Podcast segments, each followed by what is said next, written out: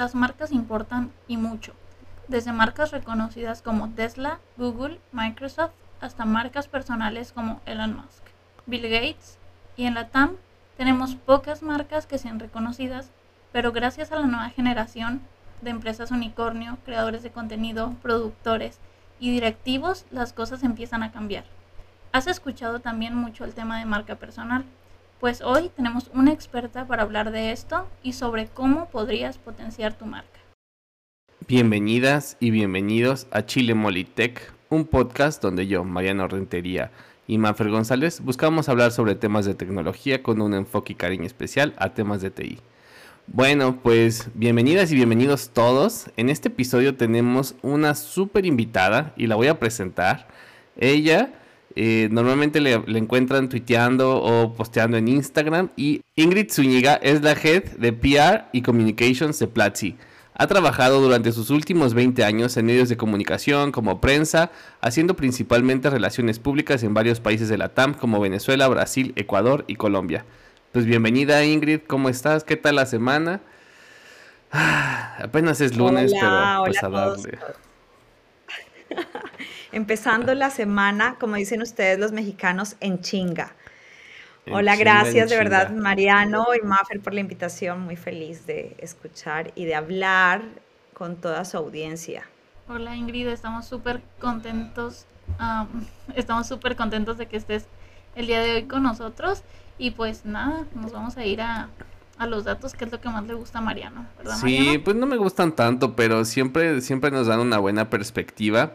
Y eh, me gusta hablar del tema de las marcas y de las relaciones públicas digitales porque últimamente las empresas de tech se han vuelto las marcas más valiosas del mundo, ¿no? O sea, vale un ejemplo, el ejemplo de Apple, que es la marca más valiosa del mundo y que ha crecido año con año. Simplemente de 2019 a 2020 creció un 14%, siendo una empresa ubicada en los 362 billones de dólares, ¿no? Esto era en 2020 o sea, ha roto todo Apple, pero bueno, y de ahí tenemos más marcas como Microsoft, como Google, que son marcas muy conocidas.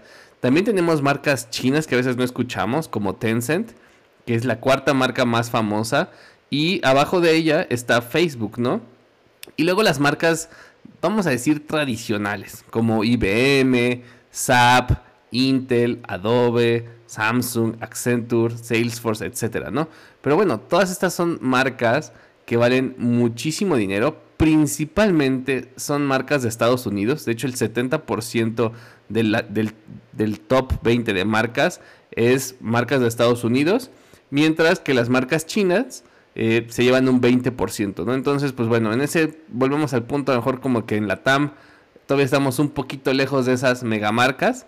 Pero pues no estamos, ahí vamos, ahí vamos porque miren, aquí yo traigo un dato que se, que se cerró la semana pasada y por ahí varias personas lo, pusieron. En este caso yo traigo el, tweet de Freddy, en donde dice pues cómo ha cambiado la inversión en startups en la TAM. En 2019 se recibieron 4.9 billones de dólares y en 2021 15.3 billones de dólares, ¿no?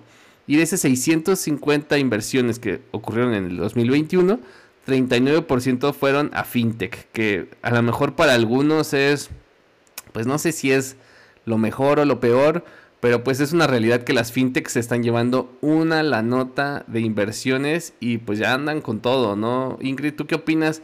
¿Qué te hace este sentido de las marcas de tech versus a lo mejor incluso otras marcas tradicionales que, antes que antes veíamos como Coca-Cola y así ya, no sé, yo siento que los niños ya piensan más en, en otras marcas antes que, pues son, eh, no sé, marcas de tech sobre marcas convencionales. Totalmente, Mariano, ¿no? Realmente ahora lo que tenemos es que, por supuesto, la tecnología está, uno, de moda, dos, lo usamos todos los días, prácticamente ustedes que crean tecnología saben que la usamos en cada instante. Fíjate, para realizar este podcast necesitamos de tecnología, cada uno en un lugar distinto del planeta y podemos conectarnos y hablar eh, con las audiencias. Así que bueno, y, lo chévere, a pesar de que leíste esos datos de que las, las grandes, eh, las big techs están afuera de la TAM, sí podemos ver que hay una tendencia grandísima y una atención en invertir en, tecnología en, en, Latinoamérica, ¿no? Y para eso, pues basta ver los unicornios que nos ha dejado 2021. Y pues sí, la mayoría en fintech, sobre todo en México, pero realmente es, es, una tendencia maravillosa que nos trae oportunidades a los latinoamericanos para seguir creando tecnología. Y por ejemplo en Platzi, que nuestra misión es convertir América Latina en una economía digital, es una oportunidad inmensa, inmensa para poder cambiar miles, millones más bien de vidas en Latinoamérica y poder eh, por fin ¿no? acabar con esa brecha tan grande que tenemos de eh, desigualdad. Sí, no, súper interesante, ¿no? Y hablando de Platzi, tú, eh, este, antes de entrar al episodio platicabas el tema de cómo también estas marcas de tecnología se están metiendo en los deportes.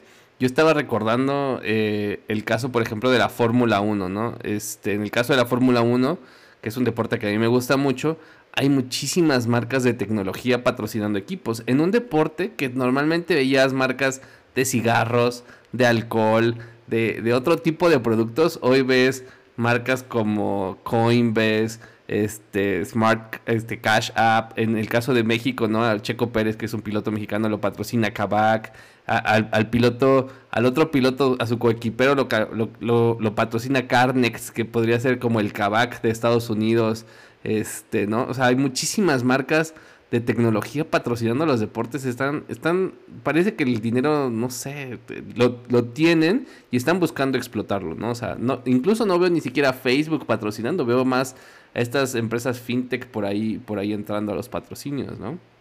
Sí, fíjate que es una tendencia lo que tú has dicho, el deporte se ha convertido en un canal fantástico para las, todas las compañías de base tecnológica el marketing deportivo definitivamente ha sido como una de las grandes estrategias que hemos visto en los últimos meses.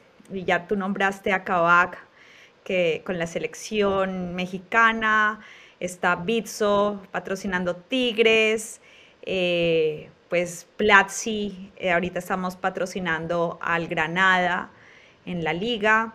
Eh, la semana pasada vimos que Binance Argentina anunció que también se metía a patrocinar a la Asociación de Fútbol Argentino. Y hace también, hace una semana creo, hace pocos días, Rappi también anunció que, que patrocinaba la selección colombiana de fútbol. Entonces, realmente la tendencia del marketing deportivo es muy fuerte y vemos que pues definitivamente yo que trabajo en esta área de, marca, te puedo decir que es un gran canal, ¿no? Para conectar con las audiencias, sobre todo con estas audiencias eh, en donde tenemos eh, tal vez esos mismos valores, por ejemplo, en el caso de, de Platzi, eh, la motivación y el mensaje que queremos llevar es justamente ese mensaje de esfuerzo, de dedicación, de trabajo, de disciplina que no todo es un juego, sino que antes de salir a la cancha, antes de salir al juego, pues hay un montón de trabajo detrás, ¿no? Y, y eso eh, va muy de la mano con el aprender online, que es, ok, muchas personas logran obtener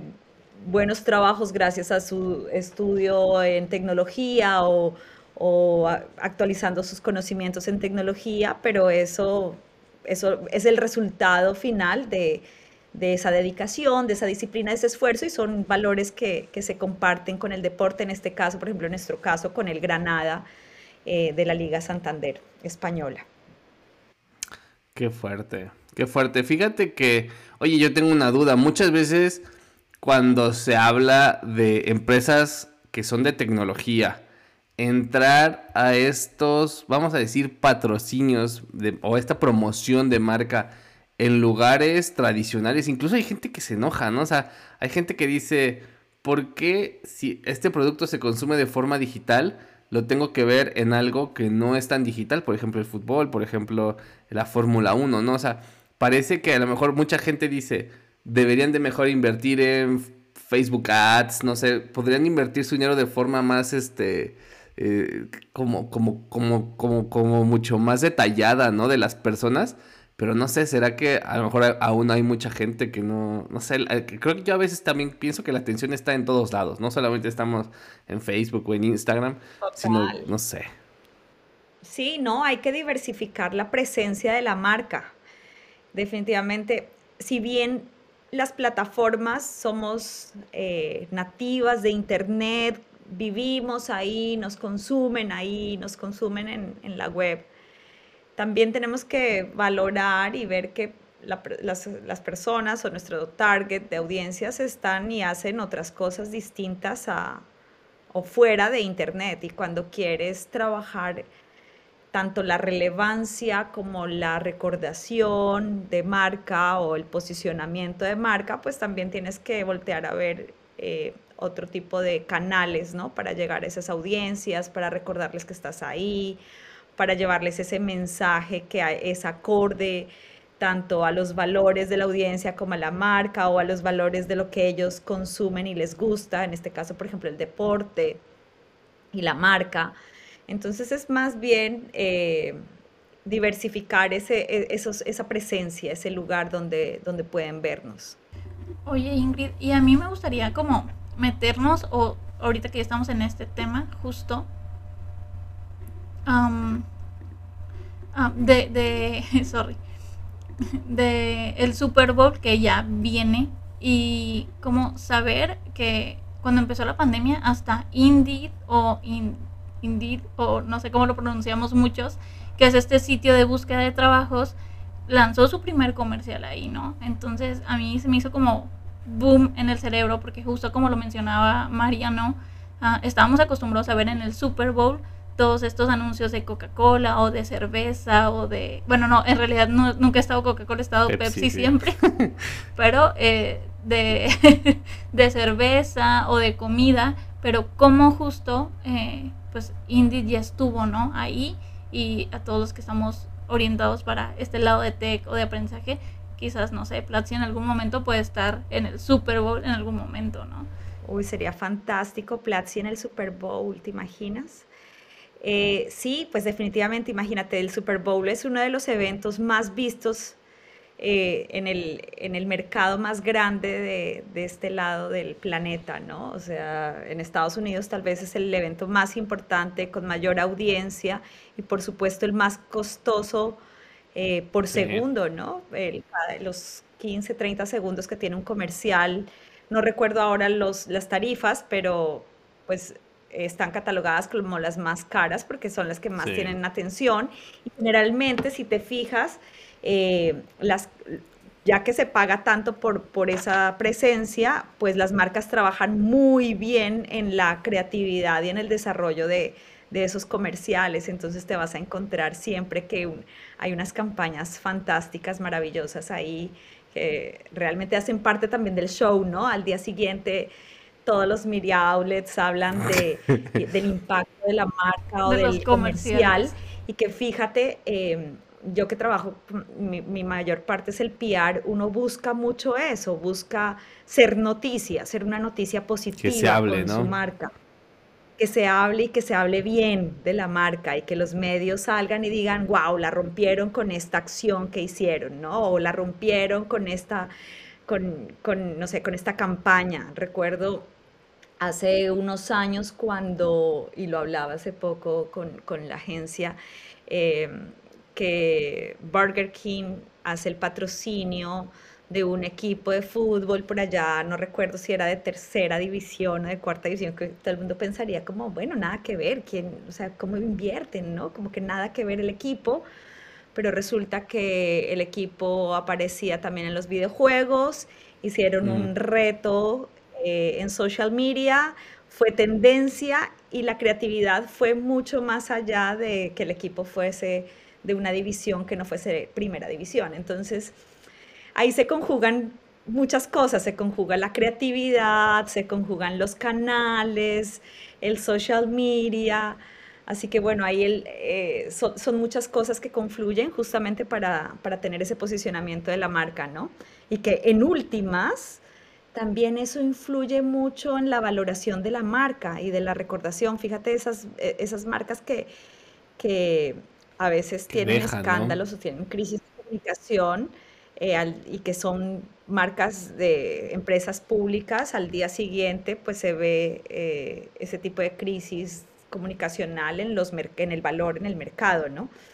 Entonces aquí, eh, como para, para volver al tema, es que sí, definitivamente los eventos deportivos eh, llaman mucho a muchos targets, se llega muy bien, las marcas lo saben aprovechar, las que lo aprovechan. La tecnología, por supuesto, ahorita las, las empresas tecnológicas ya están viendo esos espacios para poder eh, llevar sus mensajes y lo que te digo, y luego eso también termina siendo una tendencia en redes sociales y también noticias en medios de comunicación. Entonces, hace parte ¿no? de toda esa estrategia de marketing deportivo. No sé por qué terminamos hablando mucho de marketing deportivo hoy, casualmente, porque todas las noticias últimamente, en estos últimos meses, han estado relacionadas, pero sí. Es Pero, pero para ya no hablar tanto del tema deportivo, mira, a mí algo que me intriga un montón es el, el área del personal brand, porque justo estaba viendo en tu bio que tienes como me dedico a hacer famosas a las personas y a las marcas correctas. Y eso me llamó mucho la atención, porque qué tanta es la importancia que tenemos que tener las personas que estamos en tech y que creamos contenido, como por ahí siempre Mariano está diciendo, de que falta más gente en tech que haga contenido, ¿no? Este, ¿qué, ¿Qué tan relevante es la marca personal o qué nos puedes decir acerca de la marca personal justo de los que estamos en, en tech? Es bien interesante. Fíjate que la marca personal impacta, bueno, ahorita hablando de tech, más bien me voy a ir a la parte de tech. En tech sucede algo que también sucede eh, con la ciencia, ¿no? Con los científicos. Y es que son temas que son tan difíciles de comunicar o que no todo el mundo comprende de primera eh, y que ahí hay un trabajo largo de los, de los especialistas, tanto de los científicos como de las personas, los tecnólogos o los que se dedican a la tecnología, de poder llevar esos mensajes de una forma tan clara que lo, lo entienda la tía y la abuelita que no tienen ni idea del tema. Entonces, cuando le preguntan a Mariano, mijo, ¿usted qué es lo que hace? Qué es lo que hace y él trata de explicar en la casa qué es lo que hace. Nadie le entiende porque la abuelita no usa tantos dispositivos tecnológicos, entonces no le va a entender. Entonces ahí el primer punto para cualquier persona de esta área de tecnología es aprenderse a comunicar, aprender a contarle a un niño de 12 años o a la tía o a la abuelita eh, cómo está él, cómo, está aportándole al mundo, ¿no? Con sus conocimientos y con su creación de tecnología. Entonces es como la primera parte y el primer reto. Yo trabajé, antes de trabajar con tecnología, trabajé con científicos. Eh, ellos se dedicaban a hacer modificaciones genéticas. Y ustedes no saben, no se imaginan lo difícil que es para alguien tan técnico comunicar ese tipo de temas, porque asumen que todo el mundo entiende a la perfección eh, cuando se habla del DNA mensajero. Entonces la gente no, no sabe ni siquiera qué es el DNA. Entonces, bueno, ¿sabes? No se acuerda de cosas del colegio. Pues no les van a entender. Y si te fijas, las personas o aquellos personajes que nosotros seguimos en redes o que admiramos, en general es porque se comunican muy bien, saben llevar ese tipo de mensajes técnicos a un público en general. Entonces por ahí como que comienza todo. Ayudo a crear marcas más que a, sí, sí, realmente ayudo a que a que esos conocimientos o a que esas personas que tienen muchos, muchos y muy buenos conocimientos y que tienen ese, ese propósito de vida, de, de, hacer un cambio a la sociedad, porque eso digo, personas correctas, o sea, ayuda a las personas correctas, porque no ayuda a las personas vanidosas, que es distinto, sino a las personas correctas que quieren hacer un cambio en, eh, en la sociedad, a que más, a que, a que tengan grandes audiencias, a que otras personas los escuchen, porque vale la pena que los escuchen, ¿no?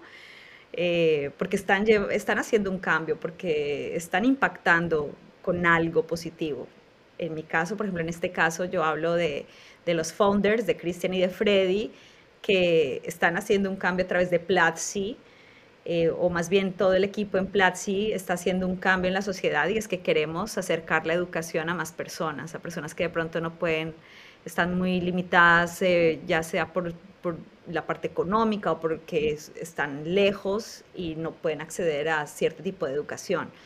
Entonces, cuando hablo de marcas y personas correctas, me refiero a eso.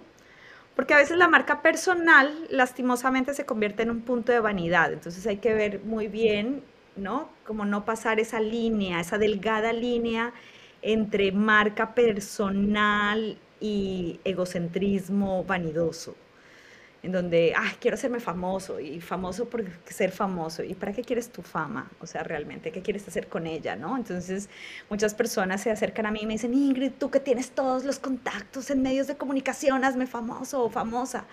ok, ¿qué quieres comunicar? ¿Qué quieres? ¿Qué, ¿Cuál es el objetivo? O sea, el objetivo no es ser famoso, el objetivo es qué quieres cambiar o cómo quieres impactar a otras personas y a través de eso construyamos más bien una narrativa que sea atractiva y si quieres salir en medios, pues vemos, eh, encontramos algún ángulo que sea atractivo para un medio de comunicación.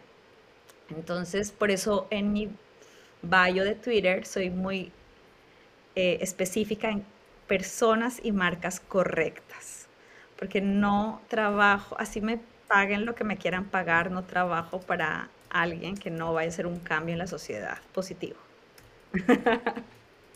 Exacto, sí. Y justo eso es algo que yo, que yo tenía entre mis preguntas, ¿no? Y no quiero dejar de lado Mariano. Mariano, perdona. Dale, dale, toda la tuya, ya estás ahí. Justo eso te iba a preguntar. O sea, ¿cuál es la diferencia entre ser famoso, exitoso y viral? Porque yo noto también eso mucho entre los creadores de contenido de tech o científicos que, se da mucho y al final terminan sin comunicar nada más que justo la viralidad o el ser famoso, ¿no? Entonces, ¿cómo identificas eso? A ver, mm, ¿cómo los identifico a los, bueno, a los, bueno, es que sabes que ahí el tema es que hay muchos vanidosos que son famosos por serlo y porque saben las fórmulas secretas o saben o que tienen un dominio de la palabra y del público que saben llegar a muchas personas y lamentablemente llevan los mensajes incorrectos.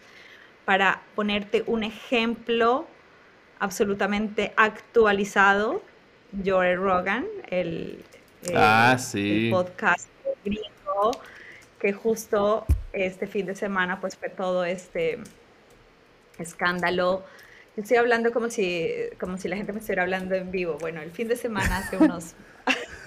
hace unos cuantos días, ¿no? Joe Rogan, para tener contexto, tiene un podcast famosísimo, lo volvió exclusivo de Spotify, creo que lo vendió como en 21 millones de dólares, una cosa así. Pero se ha vuelto medio antivacunas por ahí. Tiene con, con, cosas controversiales. Continúa, Ingrid. Correcto. Entonces, por ejemplo, este es el tipo de personajes que hace muy buen engagement con los públicos porque tiene una forma de expresarse, eh, es muy empático para hablar, no es empático, o sea, no, eh, sabe cómo, tiene unas narrativas muy buenas en donde realmente la gente se engancha y mantiene un público absolutamente atento. Pero lastimosamente, por ejemplo, ha llevado mensajes antivacunas, eh, mensajes que no tienen evidencia ni soporte científico. Y justo, pues, algunos músicos y algunos científicos le dijeron a Spotify, hey, o sea, o este tipo deja de tener la audiencia, o, o lo sacan de Spotify, o nosotros nos salimos y bajamos nuestra música de ahí, porque no puede ser que alguien con tanta audiencia, porque además es el, es el podcaster más escuchado de Estados Unidos. De Estados Unidos y creo que tiene una audiencia a nivel mundial. No puede ser que él siga llevando un, un mensaje que es anticiencia justo en medio de una pandemia, ¿no? O sea, no estás ayudándole para nada a la sociedad.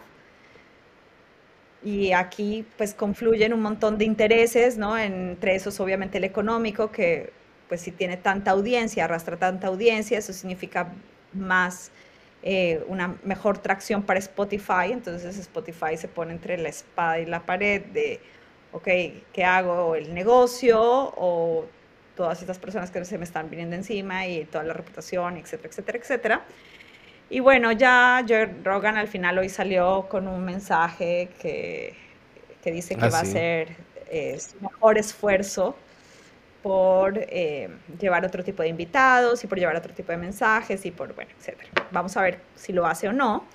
El caso es que ese es un ejemplo, para volver a tu pregunta, eh, de que no todas las personas que son famosas eh, pues están haciendo, llevando un mensaje correcto, ¿no? O sea, y eso ha pasado siempre, de todos los años. Este es un caso que fue escándalo, ha sido escándalo estos últimos días, porque además, claro, las personas que no lo conocían, entonces lo empezaron a escuchar y le lleva, llevaron más audiencia. En este caso, por ejemplo, yo le estoy, los tres aquí le estamos llevando más audiencia. Sí, ya lo mencionamos más. ya lo mencionamos más. Y hace parte también de esa estrategia de marketing, ¿no? O sea, de, ok, me vuelvo un poco más... Sí, sí, sí, Entonces, entre más esos mensajes más negativos y, entonces, y que, que, dividan a la gente, entonces eso me va a traer más personas. Ahí te va. Ya sabemos. Ahí te va, Ingrid. Esta pregunta no la tenía, pero ahorita ya, ya, ya, se me antojó. Porque siento que es como que la pregunta que estoy obligado a hacer, ¿no? Y, mi pregunta era, ¿y qué hay de Platzi? ¿Es un trabajo sencillo? ¿Cuál es el reto? Pero me quedé pensando que a veces Platzi, al menos en las comunidades de tecnología, que es a lo mejor por donde yo navego, ¿no? Que podemos, podemos hablar de Platzi como marca, yo creo, en, en, en dos o en tres frentes, ¿no? Uno, lo que significa para las comunidades de tecnología, ¿no? Que, la ven como una marca que nació de comunidades de tecnología, este, casi casi con dos founders este, que se unieron y, que no, yo los conocí cuando eran mejorándola y yo lo conocí cuando era no sé qué, ¿no? Entonces, este, y genera, y genera, y, es una marca que a veces polariza, al menos en comunidades de tecnología. Cuando la vemos desde el otro lado de la gente, eh, eh, vamos a decir, que a lo mejor tiene un interés genuino en tecnología, ¿no? Que desea cambiar eh, de carrera, que es un, que es un tema que está súper de moda este, en, redes sociales, especialmente muchísima gente que se está cambiando al área de tecnología, porque el área de tecnología tiene un, un, déficit de talento enorme y un nivel de, de, sueldos, pues vamos a decir, más altos que los del promedio eh, para mismos años de experiencia, etcétera, ¿no? Entonces, bueno, es un trabajo sencillo, es un trabajo difícil, este... ¿Cómo separas esta frase que se usa mucho en inglés, ¿no? How, how do you separate the noise from the signals, ¿no? ¿Cómo separas el ruido de las señales para poder enfocarte y a lo mejor crear estrategias? ¿Te preocupas de los haters? ¿No te preocupas de los haters? Los, si sabes, eh, existe un blacklist ahí de haters que este ahí eh, que esté, este, no sé, abajo de tu, no sé, con unas tijeras encima para hacerles brujería o algo, no sé. Es una buena pregunta. Te voy a poner en contexto otras, otros temas. Primero quiero decirte que todas las industrias y todas las marcas tienen haters. Empezamos, empecemos por ahí. Hacen parte. Hasta Apple. Hay gente que odia Apple como Maffer, lo odia. Pero es que absolutamente todas. Lo segundo que te quiero contar es que vengo de una industria llena de haters. Yo trabajé para Monsanto, entonces a mí ya después de eso realmente todo me parece súper soft. O sea, es como, no hay crisis, nada, o sea, no, es en serio. Entonces, vengo, no, vengo de trabajar de muchas compañías, ¿no? Antes, pero pues la última fue trabajando justo con con los temas de transgénicos y trabajé con Monsanto, con Bayer, con Doda DuPont, Syngenta, que tal vez son las compañías más... Eh, que, sí, que de pronto que, que, las, son polémicas también. las más polémicas, justo porque no sabían comunicar su ciencia, ¿sabes? Que ahí viene todo el tema de crisis. Eh, y que hacen cosas fantásticas por la agricultura, cierro paréntesis, pero pues no sabían comunicar su, su, ciencia, entonces crearon una cantidad de haters muy fuertes. Entonces, viniendo de allá, pues llegar acá y realmente, a mí me parece, y, y en los estudios que hemos visto, o sea, Platzi realmente es una marca muy querida, es muy amada por toda la comunidad y es que trabajamos en educación y estamos cambiando vidas y todos los días en el hashtag eh, Platzi se paga solo o bueno, hay miles de historias de personas que han cambiado sus vidas por lo que tú dices, Mariano, o sea, personas que no tenían recursos, pudieron aprender y ahora hacen algunos trabajos en tecnología y han podido pues superarse y etcétera. Entonces, realmente eh, es una marca que, que, pues sí, como todas, como absolutamente todas, tienen haters. Eh, desde mi lado no lo veo tan retador, o sea, todos escuchamos y vemos y, y, sí, por supuesto, trabajo en comunicaciones y todo lo que sea comunicaciones, cualquier profesional de comunicaciones tiene que, que prestarle atención a eso y prestarle atención como a esos puntos calientes. Eh, pero lo que hacemos eh, en realidad es lo que menos energía nos toma y personalmente lo que menos energía me toma porque me parece, y vuelvo al tema del impacto en la sociedad, que tienes que enfocarte en lo positivo, en lo bueno, en, en cómo la audiencia y cómo la comunidad reacciona a lo, que, a lo que han logrado o a lo que nosotros podemos colaborar. Entonces, sí lo veo, no es un reto, o sea, vuelvo y te repito, pues, vengo de una industria que era absolutamente... que los haters llegaban a los periódicos, no se quedaban en Twitter, no, no sé. Total, Al Congreso, no, sí, más. Pues cuando ves haters en Twitter, pues los ves y, eh, bueno, o sea, ¿qué, ¿qué puedes hacer? Es decir... Un troll más.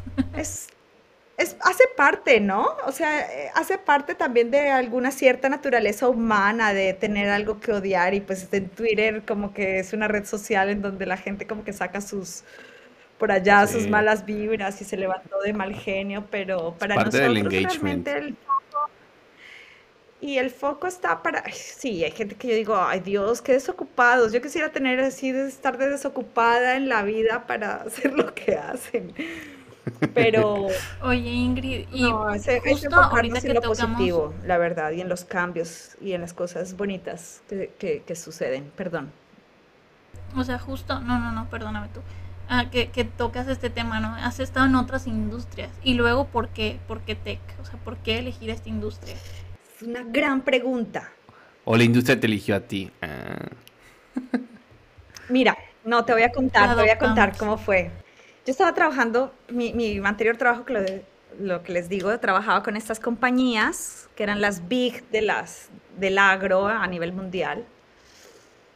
Y ya llevaba mucho tiempo y trabajaba con científicos. A mí siempre me ha gustado trabajar esos temas científicos y tecnológicos y todo lo que es futurista, me fascina, o sea, porque es lo que va a cambiar el mundo para bien. Obviamente hay cosas que no, pero en general para bien. Y estaba un poco cansada un poco del tema, para ser bien franca, y dije, algo que está en tendencia es tecnología y vienen tiempos increíbles y yo puedo llegar ahí a hacer cambios y me empecé a enfocar y a buscar oportunidades ahí y no conseguía. Entonces luego siempre me ha gustado el arte. Me llamaron del Museo de Arte Moderno de Bogotá para trabajar con ellos, manejándoles todo el tema de comunicación y de marketing. Y justo en esos mismos días me escribe Freddy Vega. O sea, para mí fue como, ¿what? Me está escribiendo el CEO de esta compañía. Y bueno, ahí empezó mi proceso. Y claro, cuando veo, veo realmente me, me meto un poco más en lo que es Platzi, dije, esta compañía la va a reventar. En unos años va a ser, o sea, quiero comunicar esto, quiero trabajar con ellos, la van a reventar. Tienen los componentes que me gustan, que es educación, que es tecnología, es otra área. Me quiero ir para allá y empecé a hacer el proceso y pasé varias entrevistas, unas pruebas. Chin, Ingrid está aquí en Platzi hace dos años y medio. Entonces estoy muy feliz. Está bien. Oye, Ingrid, y, hablando de empresas de tecnología, ¿cuál dirías que es su reto de relaciones públicas? ¿Será que es, a lo mejor escuchándote tanto hablar, será que es como lograr traspasar de este nicho de las personas que, que, vivimos en el Internet, ¿no? Yo llevo usando el Internet desde los 12 años y, y hice mi primer sitio personal así hace años, ¿no? A, a las personas como pues, como mis abuelos, así que a lo mejor pues no, no entienden qué pasa, ¿no? No entienden, ¿ese, ese será el reto o, cuál, cuál dirías que es un reto, ¿no? Sea... Ese es el reto. No hay otro, Mariano. Ese es el reto. Que estos, que nuestros papás primero la entiendan y segundo crean en la tecnología, porque para ellos o estos públicos que están tan alejados, ¿no? Porque nosotros decimos, ay, sí, y hablamos, no sé, por ejemplo, ahorita estábamos nombrando una cantidad de compañías, que los unicornios, que Kavak, que Bitso, que Binance, que Platzi, que Rappi. Y vete a, habla de esas marcas con, con tus tías, conocen dos o tres. o sea, y eso, o sea, no tienen ni idea. Sí, sí. Eh, no, a mí me pasa, ¿eh? Fíjate que a mí me pasa una... Yo tengo esa anécdota chistosa que me pasa. Yo, yo soy usuario... Hay gente, hay gente que tampoco le gusta mucho Rappi. Yo soy usuario premium de Rappi. Este, primero porque fueron los primeros de delivery aquí cerca de mi casa, ¿no? Y entonces, o Prime de Rappi, como se llame. Eh, cada que viajo así, voy a visitar a mi suegra y así veo que no hay algo y digo, ah, Rappi. Eh, fui a Monterrey y igual había, faltaban cervezas y, acá me dijeron, hay que ir por las cervezas y no sé qué yo. ¿Qué vamos a ir por cervezas? Ahorita aquí, ¿cuántas quieres? Así, en 20 minutos están aquí. O sea, sí, sabes, ya me parece como algo. Y, la gente así sorprendida. ¿Cómo lo hiciste? ¿A poco las llegaron? Yo, pues sí, claro, aquí nada más las seleccionas y estás en tres clics, ¿no? O sea, falta, falta que. Y, y, gente, vamos a decir, de mi edad, ¿no? O sea, tampoco voy a hablar de otra generación, ¿no? Sí, sí falta eso. Exacto, y que falte, y que son de nuestra edad, pero están en otros, en, otras áreas, ¿no? No sé, son abogados o trabajan en medicina, y lo que tú dices, a veces ni siquiera eh, pueden navegar bien entre las apps o, ver todo el potencial o las cosas que se pueden ahorrar, ¿no? Del tiempo que se pueden ahorrar haciendo, eh, usando la tecnología. Ese es el gran reto, yo creo que de toda la industria tecnológica, eh, de las startups, por ejemplo, comunicar, comunicar eh, cómo solucionan sus problemas. Ese es un reto grandísimo cuando empiezas a trabajar con, con una startup, ¿no? Nosotros, por ejemplo, en Platzi tenemos eh, los Demo Day de Platzi que han ayudado a levantar capital a otras eh, de inversión extranjera y ya pues tenemos varias, han pasado ya siete años haciéndolo y, para ellos también es un reto ese, ¿no? Comunicar ese valor que tiene una aplicación que, que, se desarrolla, una plataforma que se desarrolla, porque eso, en el momento en que lo sabes comunicar, pues obviamente vas a tener más tracción o vas a hacer que, bueno, que lleguen más usuarios, que vendas más, etcétera. Ese es el reto más grande, lo que tú acabas de decir. Ok, ok. Oye, yo tengo otra duda aquí, otra pregunta se habla mucho de que para el tema de las marcas, ¿no? Lo mencionaste, se tienen que, lo, más importante es que se mencionen, que se hablen y, y, yo creo que se tiene que estar trabajando mucho en una marca, tanto personal como corporativa. Este, a veces eso, a mí personalmente, a veces cuando, cuando estoy pensando que tengo que trabajar en mi marca o en una marca, me da esta, esta palabra que usamos los millennials, que es que usamos como con un meme que se llama ansiedad, ¿no? Me da ansiedad estar pensando en que tengo que estar haciendo esto constantemente. ¿Tú qué opinas? Es, es también es un trabajo que, que tú incluso en tu puesto dices, bueno, es que si yo tuviera millones y millones de dólares, ya estaría yo produciendo el, eh, un anuncio del Super Bowl. O, o si tienes que como que controlar tus impulsos de decir, qué tanto es mucho y qué, qué, tanto es lo correcto, ¿no? De qué tanto se puede promover, porque puedes poner letreros en todo el mundo, o sea, con, el dinero infinito, ¿no? Pero qué tanto lo tienes que trabajar, qué tanto tiene que ser orgánico, qué tanto tiene que ser este provocado, ¿no? Bueno, primero hay que pensar en cuál es el objetivo de hacer esa marca personal. ¿Para qué quieres hacer tu marca personal? Y ahí va, vamos a lanzar tres cursos en Platzi próximamente. Buenísimos. De una vez les cuento, buenísimos, porque es además con una de las más tesas, con Marce. Y bueno, y Freddy también va a sacar ese. Ay, estoy dándoles un. Les estoy, eso es un sí, puro spoiler. Esto no sí, es un... de comunicación. Esto es un los cursos de marca personal fantásticos. Entonces, bueno, cierro. Porque cuando ustedes ya lo editen, ya de pronto ya estamos a ya pocos días de sacarlo. Eh, entonces, volviendo a tu pregunta, lo primero es pensar en cuál es tu objetivo. En el tema de las personas de tecnología me parece súper importante, más allá de que es que hay personas que son tímidas y no sirven para esto y no les gusta y no quieren y no tienen tiempo y no tienen por qué hacerlo tampoco. Eh, por ejemplo, yo no trabajo en mi marca personal no tengo tiempo. Yo tengo, que andar trabajando las la otra marca, si no, no me da la vida. Entonces, no, pero sabes que sí me parece que es absolutamente importante ahí trabajar en la huella digital. Mm. En la huella digital. Eso sí es importante. Porque tal vez el tema de marca personal, hay diferentes formas de trabajarlo y lo van a aprender en el curso con Marcela y con Freddy, pero eh, algo que sí debe ser inevitable o que tiene que ser un must de cualquier persona en la industria es trabajar en su huella digital. Entonces, cuando hablo de trabajar en su huella digital, es que si se van a cambiar de empleo, si quieren, no sé, eh, aplicar para una, no sé, algún trabajo, algún, no sé, están haciendo, levantando capital, qué sé yo, no sé, me imagino, en algún momento alguna persona va a googlear su nombre. Entonces, cuando googlean tu nombre, ¿qué aparece en los primeros resultados de búsqueda? ¿Han hecho ese ejercicio? Si no lo han hecho, eh, si salgo yo y luego sale un homónimo. Entonces salen homónimos, qué fotos salen, salen fotos mías, foto de cuando estaba haciendo la primera comunión, la foto, ¿qué fotos salen de ti? ¿Qué te aparece? Salen tus trabajos, sale tu cuenta eh, de Git, sale tu cuenta de Twitter, sale tu cuenta, ¿qué, qué cuentas salen? ¿Qué tienes ahí? ¿Qué contenidos estás tú compartiendo ahí?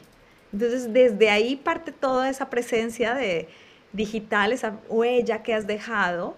Resulta que justo sale un podcast donde, entonces en 15 años yo viendo el podcast de Chile Molentec, Ingrid hablando de temas.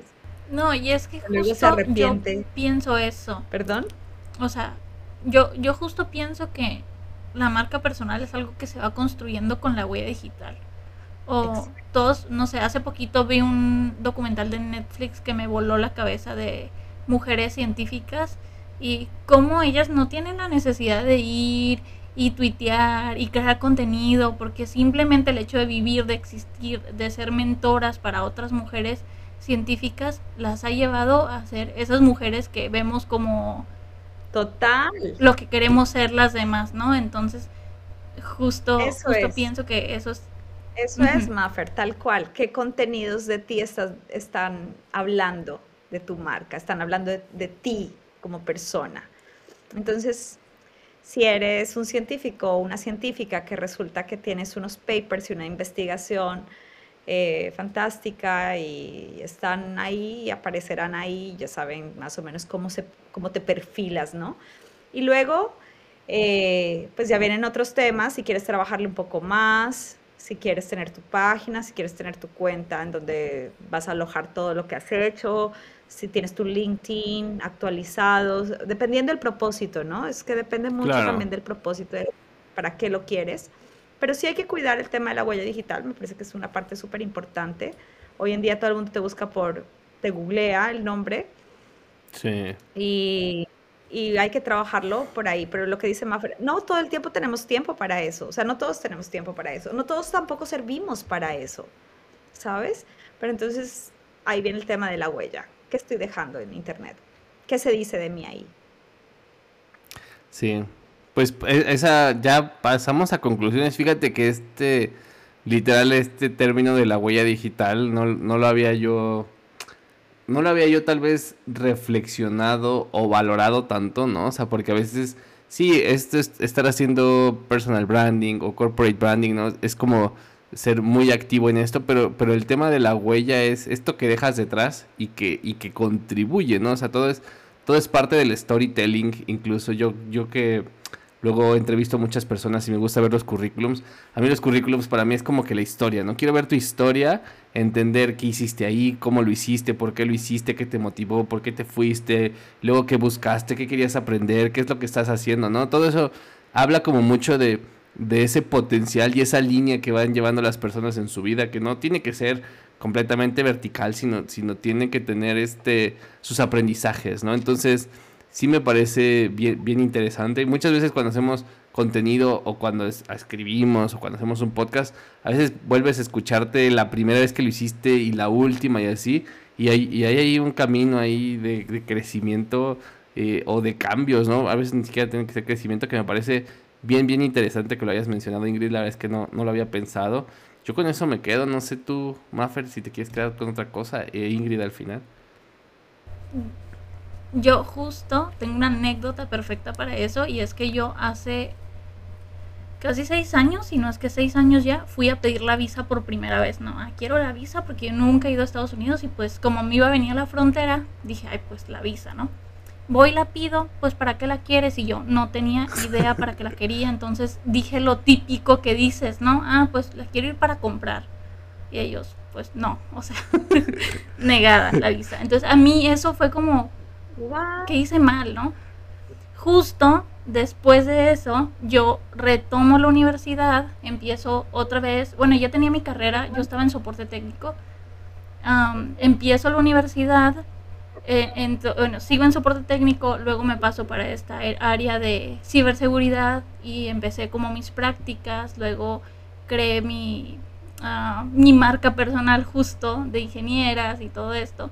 Y luego ya cuando me tocó ir a la visa, ya estaba en la maestría, estoy haciendo la tesis de cultura de la ciberseguridad, entonces cuando me preguntaron ahora para qué quería la visa, yo dije justo como, ah, sabes que es que estoy en una comunidad de mujeres en ingenieras latinas y necesito ir a un evento y luego quiero ir al, al pues estos eventos de ciberseguridad y es próximo en tal fecha en Las Vegas.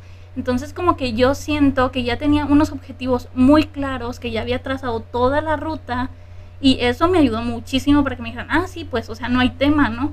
Entonces, eso, el tener tu marca personal, el trabajar en tus objetivos, en tus metas, siento que te dan todo un, o sea, te dan un check para todo en lo que hagas en la vida, ¿no? No justo para ser famoso o cosas tan simples como tener un papel, ¿no?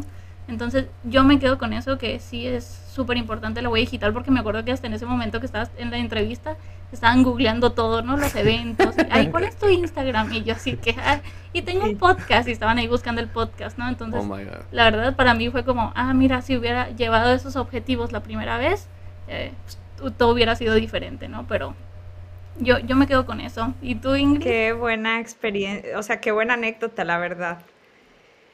No, para mí también. Yo, para mí, sabes, eh, vuelvo y les, les repito, porque para mí, en este trabajo en el que siempre tengo, tengo que lidiar con tantos egos de todos lados, para mí, el tema de la, de, la, de la marca personal tiene que trabajarse siempre con humildad, ¿no? Con, con esa eh, sí, no con esa, con esa ansiedad por tener más visibilidad, por vanidad, sino porque de verdad quieres construir algo y quieres entregarle algo a otras personas. No, no con esa vanidad de quiero que me vean y quiero que me... Estoy... Por el hecho de ser famoso. Sí, no sé si tengo un mini trauma ahí, ¿no? De, de todos los días, así, cuando hablo con gente famosa. Sí, es en serio, o sea, como que a veces te toca como negociar con, qué sé yo, con influenciadores, por ejemplo, que ah, es como, ah, ya, ok. Sí pasa, sí te creemos. bueno, pues vamos a pasar a nuestra...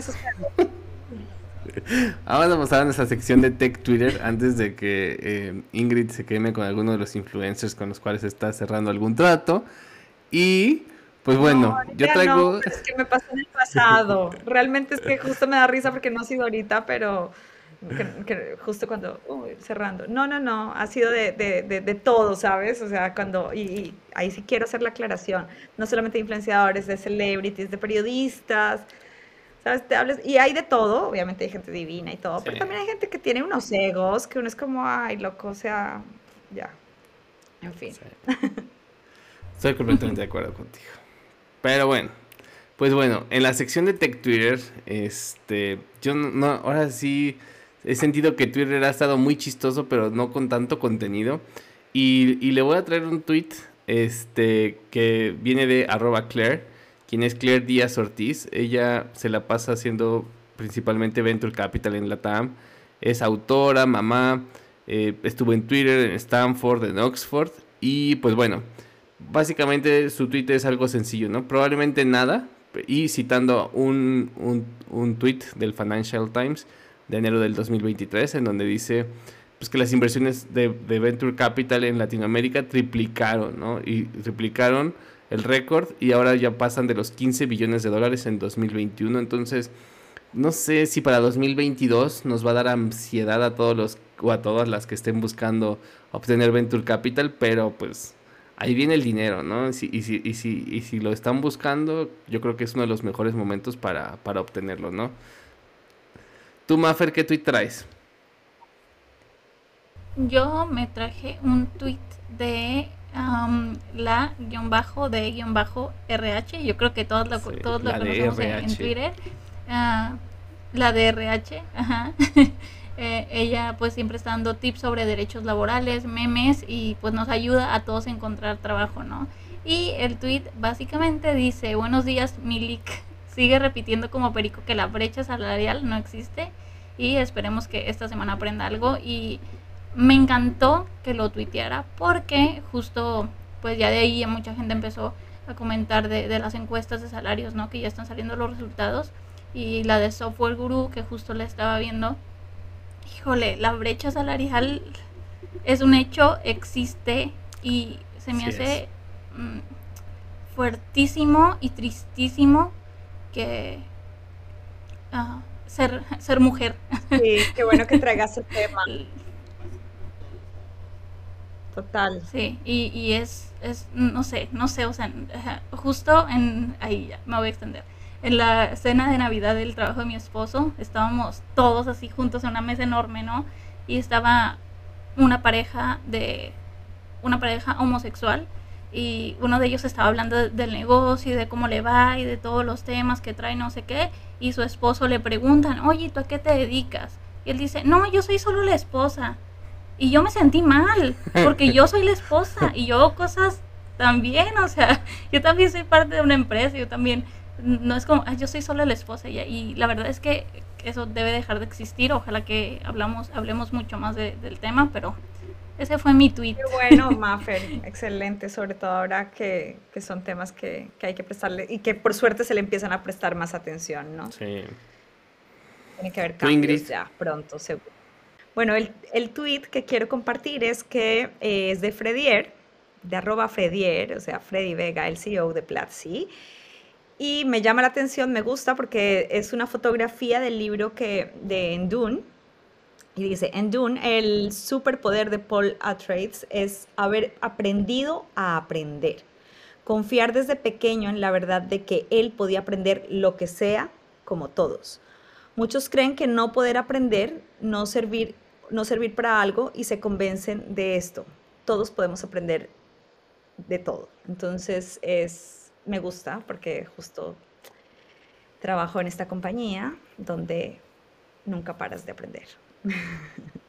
Es correcto. Hashtag nunca pares de aprender. Y pues bueno, muchísimas gracias Ingrid. Qué bueno que aceptaste aquí caer al podcast, la verdad. Este, creo que yo personalmente aprendí mucho, no sé, no sé Maffer, pero me encantó.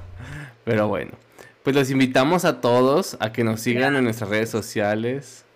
Este, en Twitter, en Instagram, eh, nos encuentran como arroba chilemolitec. Inscríbanse en nuestro newsletter para que les podamos conocer mejor y si les vamos a mandar los stickers que no les hemos mandado. Maffer ya me regañó. Y bueno, yo los invito a que me sigan en mis redes sociales. En Twitter mi handle es Mariano Rentería. Me encuentran así, Mariano Rentería también en YouTube o en Instagram. A ti, Ingrid, ¿en dónde te pueden encontrar si desean saber, preguntarte algo, trolearte, no sé? Ay, súper. A mí me encuentran en Twitter en arroba Ingrid Marketing. Mi Instagram casi no lo comparto, es muy, es más personal, es más fotos y e historias de toda, el, pero es Ingrid Zúñiga E. Pero prefiero que me sigan en Twitter, que ahí sí hablo de cosas de trabajo todo el tiempo, es de la industria, de las tendencias, de lo que viene, de lo que se está hablando, de lo que estamos jugando. Arroba Ingrid Marketing. Pues muchas gracias otra vez Ingrid por haber estado aquí. no sé si quieras decir algo antes de irnos. No, gracias a todos ustedes por esta invitación. Qué chévere conversar de la industria. Y bueno, sigamos pendientes de las noticias. Voy a, voy a dedicarme ahora a, promover este podcast, hacerle marca a este podcast que me acaba de invitar. Gracias. Gracias a ti. Bueno, pues no olviden que, pueden ir a seguirme también. Yo estoy en Twitter como Mafer González T y estoy en Instagram como Mafer González Tech. Y pues tampoco olviden que si les gusta el podcast, recomiéndenlo a sus amigos y si no, recomiéndenlo a sus trolls más cercanos. Thank you.